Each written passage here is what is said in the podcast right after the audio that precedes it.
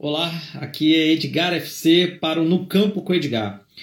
O vídeo de hoje vai ser muito rápido, eu não vou mostrar a imagem, os gráficos que eu gosto de mostrar.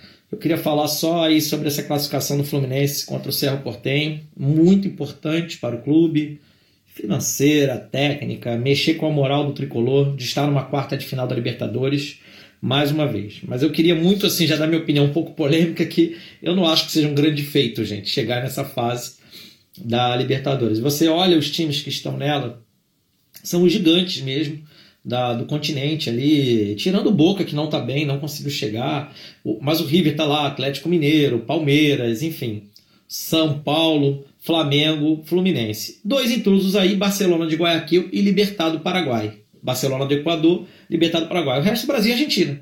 E mais brasileiros do que argentinos, né? Seja um argentino.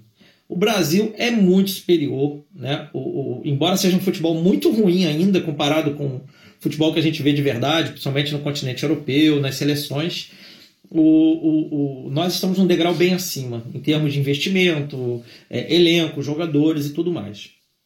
Então, assim, eu não considero um grande feito, tá? Você vê que nós estamos na companhia de Flamengo, Atlético Mineiro, Palmeiras e São Paulo, dos times brasileiros, que eu considero esses quatro, vai, um pouquinho acima do Fluminense em termos de elenco, estrutura, investimento.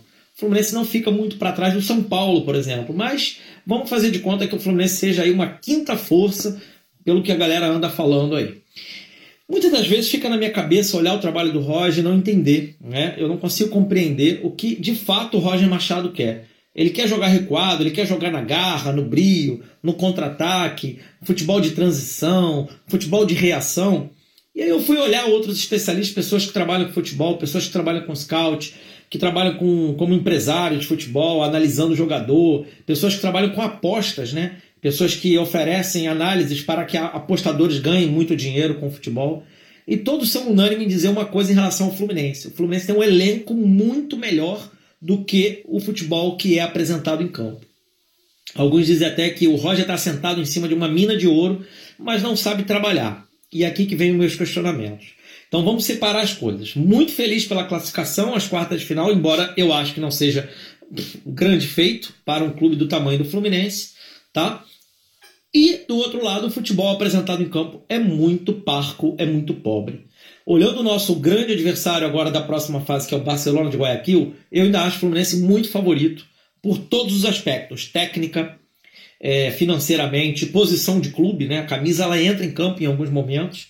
Mas se a gente analisar trabalho do treinador e taticamente, o Barcelona é muito mais equacionado, muito mais organizado, é, está jogando um futebol que agrada mais aos olhos, embora não seja grande coisa. Tá? Para mim, os desafios reais para o Fluminense seguirão na semifinal. Mas aqui vem o alerta: é preciso jogar dentro do campo e superar o adversário.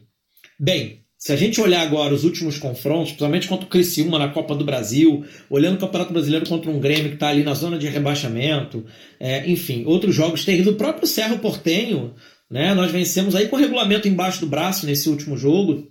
Pegando esse jogo isoladamente, eu não tenho problema quanto a isso.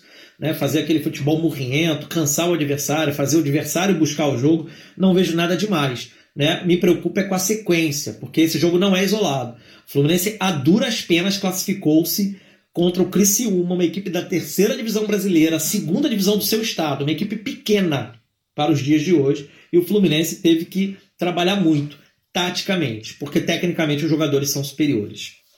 Então, que eu quero falar pontualmente sobre esse no campo com o Edgar dessa semana. O Fluminense precisa, e aí é Roger Angione, Mago Angione, né, e o presidente do clube, eles precisam entender que o elenco é um pouquinho melhor do que o futebol apresentado. E isso não é uma implicância com o modelo de jogo do Roger, até porque não há um modelo seguro no, no, plano de jogo do Roger. O Roger nitidamente joga em linhas baixas, ele alterna algumas marcações em pressão em alguns poucos momentos do jogo, mas ele joga muito especulando o erro adversário. Ora, quando enfrentarmos um adversário que tende a não ter tantos erros e não dar espaços, o Fluminense carecerá de criar, de buscar soluções, de inventar jogadas. E esse Fluminense não existe. Nós não estamos vendo um Fluminense que cria situações. O Fluminense joga em cima do, das falhas e erros adversários. Bom, eu queria só pontuar isso e destacar o que eu ouvi desses materiais que eu andei pesquisando essa semana de outros especialistas é que é uma unanimidade. O Fluminense pode mais. E eu assino embaixo. Então o Fluminense tem ali uma espinha dorsal que a gente já conversou aqui, que é o seu goleiro, Marcos Felipe. Ah, ele não pega pênalti. Ora, gente, pênalti é, acontece em algum jogo ou outro. Se você provocar uma disputa de pênalti, né, depois de ser medíocre em dois jogos, empatando, ou lá e cá. Mas o jogo não é pênalti, o jogo é jogado. O jogo é, é receber chutes e não falhar, é receber finalizações na área e saber sair com segurança. Então o goleiro ele tem que ter primeiro esse predicado. O pênalti é secundário. É muito bom que tivéssemos um goleiro que também pegasse pênalti, ótimo. Mas eu prefiro apostar naquilo que acontece mais durante o jogo. E aqui está o, jogo de linha do Fluminense. O jogo de linha do Fluminense não provoca é, gols, não produz jogadas para chegar ao gol. As jogadas são no erro adversário. Então, como eu vinha falando, a espinha dorsal, Marcos Felipe, a dupla de zagueiros, agora tem sido o Manuel, que está correspondendo, está tudo bem, ele está jogando bem, ao lado do Lucas Claro. Mas nós temos o Nino, que chegará da seleção olímpica, tomara que com a medalha de ouro no peito, e Martinelli e Iago. Esses jogadores eu vejo como um núcleo duro do Fluminense. Né? Porque em volta dele já alternou na lateral direita Samuel Calegari, na lateral esquerda o próprio Roger já alternou Danilo e Egito, que são para mim muito abaixo do restante do, do elenco. Nas pontas de meio campo, Gabriel Teixeira, Luiz Henrique, mas outrora era Caio Paulista, o Kaique já jogou por ali, ou seja, o Luca, que era titular com o Marcão, iniciou a temporada titular. E no, na dupla de ataque é que o Nenê e o Fred é uma insistência ali. E esse modelo fica claro que é para eles dois ficarem confortáveis no esquema e o resto correr por eles dois que praticamente não dão combate, não, não são agressivos. São jogadores em que o Roger conta apenas com a qualidade técnica dos dois. Enfim, acho que eu já falei em outros vídeos aqui, não vou pegar mais no pé do Nenê e do Fred. Eu acho que o modelo é esse.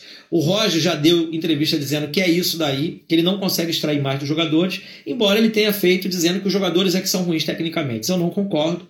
É, o Fluminense tem recursos técnicos valiosos, tanto que os clubes que estão vindo tentar contratar nossos jogadores são clubes de ponta na Europa, vocês já perceberam?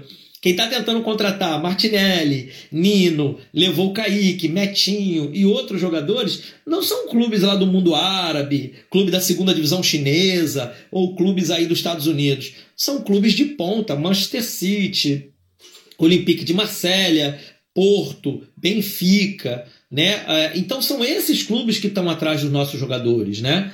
Não são clubes pequenos. Então, até por isso, a gente precisa entender, separar as coisas. Uma coisa é ficar feliz com o Fluminense avançar de fase e, quem sabe, ser campeão do jeito que for. Outra coisa é entender que do jeito que vem jogando não consegue é, é ser é, uma inspiração para o seu torcedor. Isso é facilmente perceptível. Boa parte da torcida não está feliz com o time em campo. Feliz com a classificação todos estão, porque todos nós somos apaixonados. E uma outra coisa que é um recado direto, assim, para quem acha que ah, quem não é tricolor de verdade fica vendo erro, não. Quem é tricolor de verdade é como um pai que cria seu filho. Quando você vê o seu filho fazendo algo que você sabe que vai para um caminho errado, você chama atenção. O torcedor que está irritado com o jeito do Fluminense jogar é porque já viu esse filme antes. Jogando mal futebol, a gente nunca bate campeão. É isso, gente. Saudações tricolores. Vitória sempre.